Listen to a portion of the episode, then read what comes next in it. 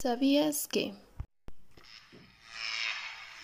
De acuerdo a la norma 005 de los servicios de planificación familiar, existen en la actualidad métodos anticonceptivos tanto para mujeres como para hombres.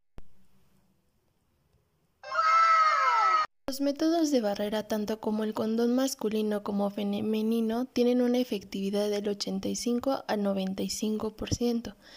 Estos te ayudan para prevenir algunas enfermedades de transmisión sexual y o embarazos.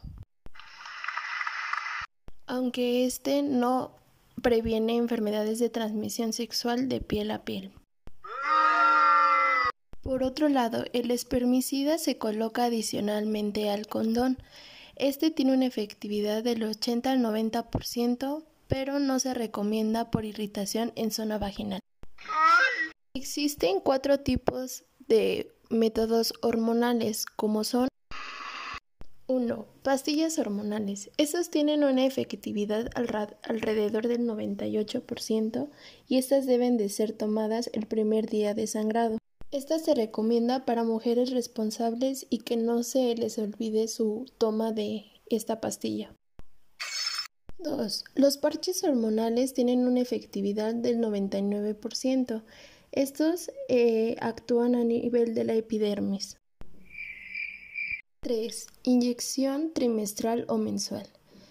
La inyección anticonceptiva trimestral debe de ser aplicada entre el primer y séptimo día de la menstruación y en cuanto a la mensual, esta entre el primero y quinto día de la menstruación. Es necesario recordar que estas inyecciones deben de ser aplicadas el mismo día y a la misma hora para que su efectividad sea del 99%. ¡Ay, ya no cabemos! Por último, el DIU tiene una efectividad del 98%. Existen dos tipos de DIU. El de cobre simple. El DIU estándar es recomendado a quien ya tuvo hijos y tiene más eh, edad. Por lo contrario, el DIU de cobre simple se utiliza en mujeres que no han tenido hijos y que son más jóvenes de edad. Bueno, continuaremos explicando dos métodos anticonceptivos que aunque son similares tienen diferentes características. Estos son los capuchones cervicales y los diafragmas. Los capuchones cervicales son más pequeños que los diafragmas y su forma es algo distinta, ya que los diafragmas tienen forma de plato los capuchones cervicales parecen una gorra de marinero. Ambos funcionan con espermicida y cubren el cuello uterino para evitar el embarazo. Puedes dejarte puesto el capuchón cervical más tiempo que un diafragma, pero los diafragmas son un poco más eficaces para evitar el embarazo, ya que los capuchones cervicales tienen una efectividad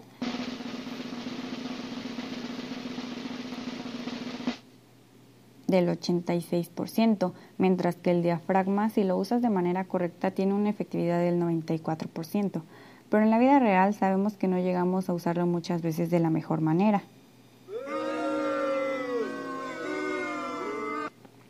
Así que su efectividad se reduce al 88%. Ahora pasaremos con los métodos anticonceptivos permanentes.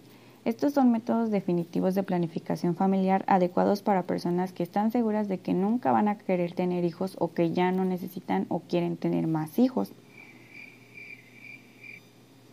En el caso de, las mujeres existe la oclusión tubaria bilateral.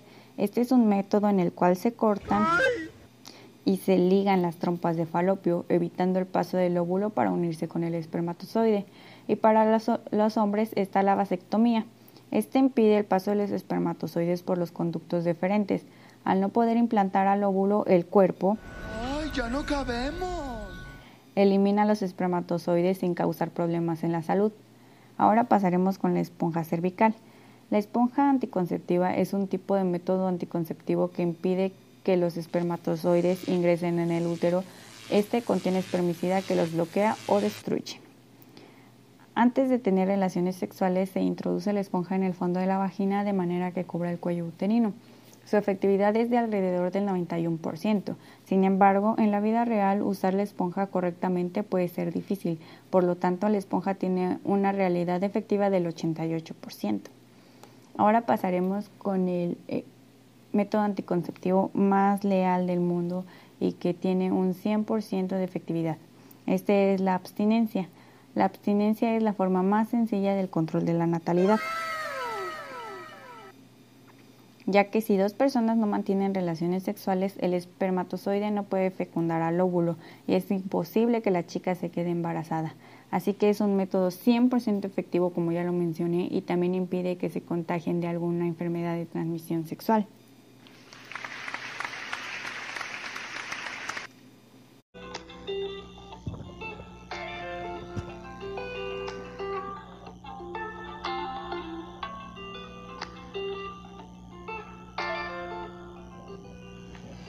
Hola a todos, sean bienvenidos a un segmento más. En esta ocasión hablaremos sobre las condiciones sociales que tiene la planificación familiar o métodos anticonceptivos.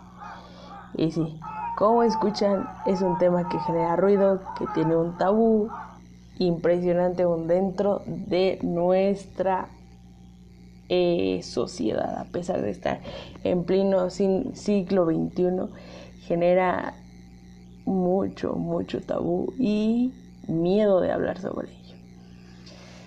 Ustedes dirán, pues cualquiera puede hablar de un condón, sí, cualquiera puede hablarlo, pero no cualquiera puede educar sobre el uso correcto de un condón, de cuándo sí y cuándo no utilizarlo. Y en esta ocasión vengo a, a contarles qué es lo que nos dice las estadísticas. Según en la encuesta realizada o en la investigación más bien realizada por la Procuraduría Federal del Consumidor en su publicación del 2019 nos dice que eh, en otra encuesta de Información Nacional de Dinámica Demográfica del 2014, el 75 de nuestras mujeres en edad fértil que corresponde de 15 años a 19 años, usan métodos anticonceptivos. Pero esto no quiere decir como de, wow, México, si ocupas métodos anticonceptivos, ya, haces algo bien. No, tenemos estados, un estado en particular que, que la verdad es que no, no lo hace, y es nuestro estado de Chiapas en donde recae el mayor porcentaje de mujeres que no usan método anticonceptivo para embarazarse. Y bueno, ¿esto por qué? Eh, se han generado investigaciones para buscar el porqué y los motivos. Eh, ¿Por qué no, no hay una oferta de métodos? Y la OMS nos dice que, que uno de estos motivos, pues el acceso ilimitado a los servicios de la planificación familiar, eh, que no hay recursos, que están solteras, que tienen miedo a, a las reacciones adversas que alguno de estos métodos les va a generar hacia hacia su cuerpo. Eh, las razones culturales, que son algo de nunca terminar de acabar y nunca terminar de comenzar a la persona, y ni hablar de religión, porque, ay no, política y religión es algo de nunca acabar. Asimismo como la, la mala calidad de los servicios que se les brindan, los perjuicios de los usuarios y también la idea que se genera ante, ante ciertos métodos eh, que hay. Pero esto no acaba aquí. México no se quedó de brazos cruzados, así como de, bueno, yo ya di métodos anticonceptivos, ahí se van, bye. Ya a ver ustedes cómo le hacen. No. México hace algunos años generó un plan de educación sexual integral en donde pues abordaba eh, conocimientos para, para generar eh, ese aprendizaje desde nuestros niños de de corta edad o de edad escolar o como lo quieran llamar, entre 4 o 5 años hacia adelante y secundaria y todo eso. Pero ¿qué pasa? Como siempre. Hay alguien que no le parece, convoca a los demás y pega el grito en el cielo. ¿Cómo a mi hijo de 4 años le van a estar explicando eso? ¿Cómo?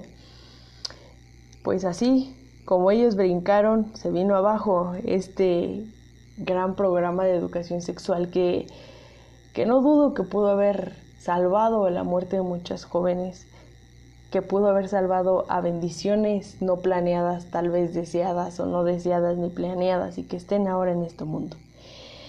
Pero bueno, el tabú sigue porque como a un niño de cuatro años le vas a explicar que se pueden querer dos personas del mismo sexo, ¿cómo se le va a explicar eso? Pero pues no es cosa del otro mundo. si países como Alemania, como Francia han logrado generar una educación sexual sin tener efectos secundarios, ¿por qué México no? Pues cómo el mexicano no va a caer en eso. Y es por eso que así seguimos teniendo esa mentalidad y probablemente teniendo más muertes de nuestras jóvenes o nuestras mamás de más adelante. Eso es todo y piensen bien, usen condón antes de, de traer una bendy no deseada y no planeada.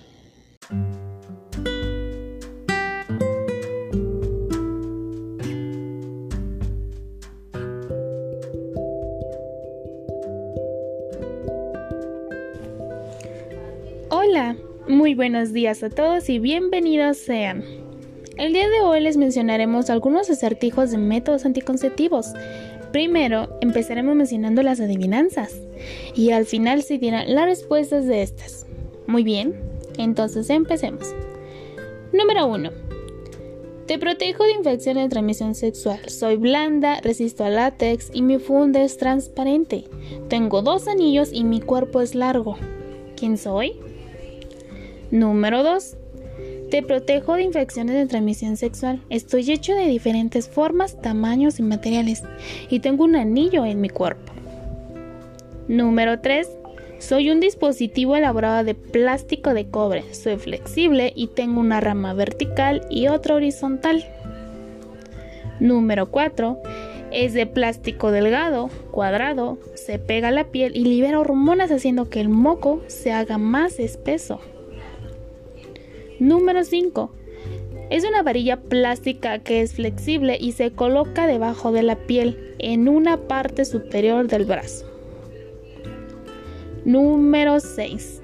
Soy un método quirúrgico que consiste en la sección, ligadura y corte de unos conductos, pero no te protejo contra infecciones de transmisión sexual. Y última, que es la 7, método quirúrgico encargado de cortar o ligar, llamada también ligación tubárica. No protege contra infecciones de transmisión sexual. Muy bien, una vez dicha estas adivinanzas, les daremos a continuación las respuestas de cada una de estas, esperando que las hayan contestado correctamente. La respuesta de la adivinanza 1 es condón femenino. La respuesta de la 2 es condón masculino. La respuesta de la 3 es dispositivo intrauterino que abreviado se dice DIU. La respuesta del 4 es el parche. La respuesta de la 5 es el implante anticonceptivo. La respuesta de la 6 es la vasectomía. Y la respuesta de la 7 es la OTB o también llamada salpingoclasia. Muchas gracias.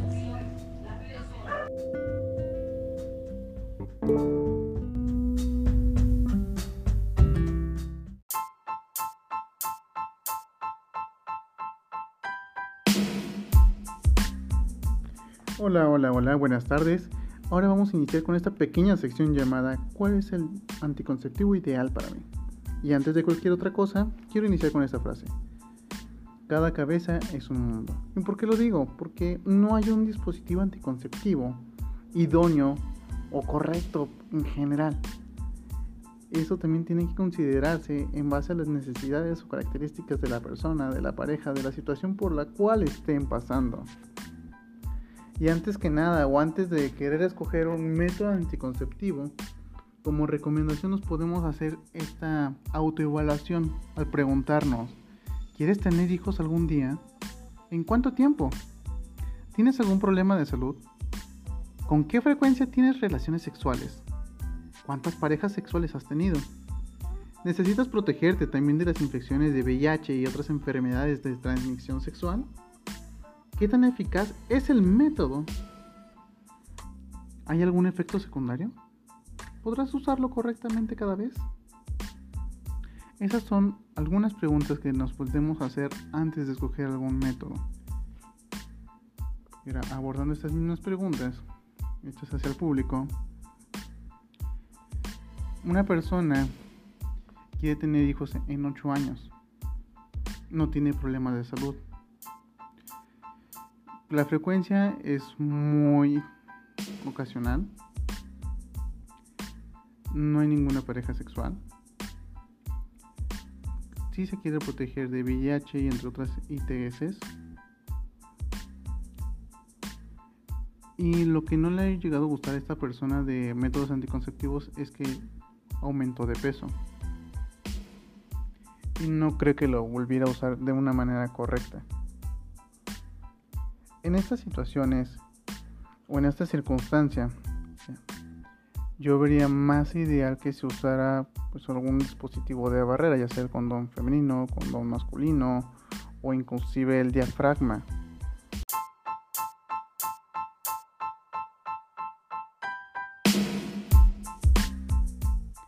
Bueno, una vez que ya vimos que tenemos estas posibles opciones, ¿qué es importante que tenemos que resaltarle?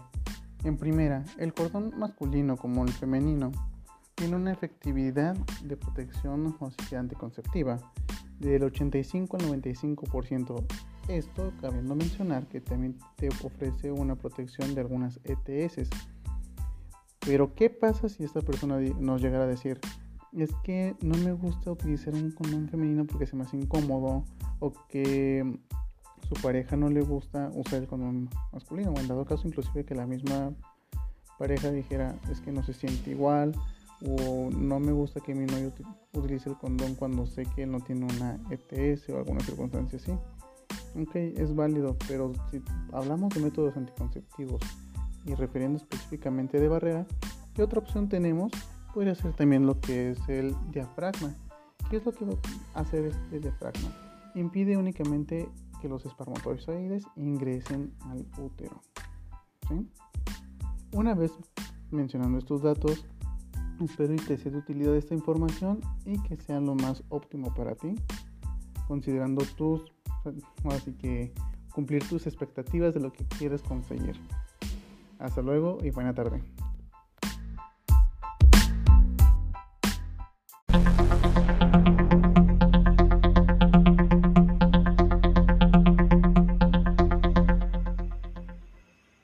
Bienvenidos sean público oyente. Hoy les hablaré sobre algunos métodos anticonceptivos utilizados a través de la historia. Pero, ¿sabemos cómo eran aquellos métodos con los que antes se cuidaban? Estoy segura que más de uno de ellos se desconoce su historia. En épocas muy antiguas, las mujeres intentaron muchas formas de no embarazarse sin contraer matrimonio, ya que las marginaban socialmente por embarazos no deseados. Durante muchos siglos las familias eran muy numerosas y no era extraño ver mujeres con tantos hijos. No todas las familias podían solventar la salud de todos ellos y se carecía de comida y abundaban las enfermedades.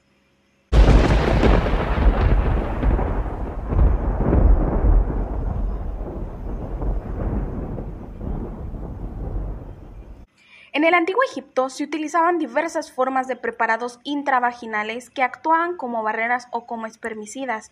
Las preparaciones en forma de pasta o de pesario, aplicados en la vagina y en el cuello, eran bien conocidas en la antigüedad.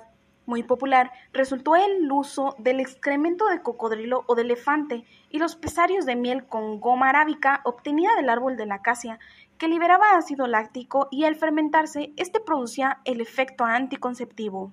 En la actualidad, los espermicidas contienen productos químicos los cuales colocan profundamente en la vagina antes del coito y funcionan eliminando los espermatozoides o inmovilizándolos antes de que alcancen el óvulo y fecundarlo. Sin embargo, cuentan con una efectividad del 72% se aconseja que actúen en combinación con otros métodos para elevar su eficacia. Por otro lado, hace siglos las mujeres chinas bebían plomo y mercurio para controlar su fertilidad, lo cual, como muchas veces se tenía como resultado la esterilidad e inclusive la muerte. Hoy, en la actualidad, existen píldoras anticonceptivas orales que contienen estrógenos y progestina, evitando que los ovarios liberen óvulos.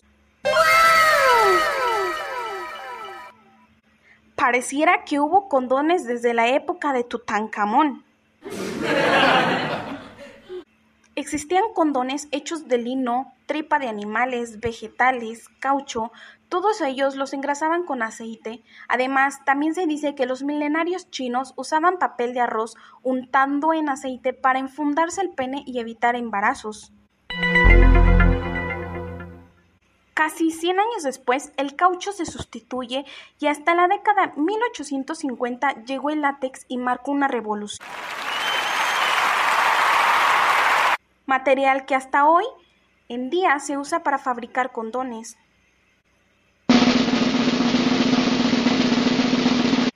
En la década de 1990, por primera vez, se vendieron condones de poliuretano, material que es hipoalergénico para aquellas personas que presentan una reacción alérgica al látex.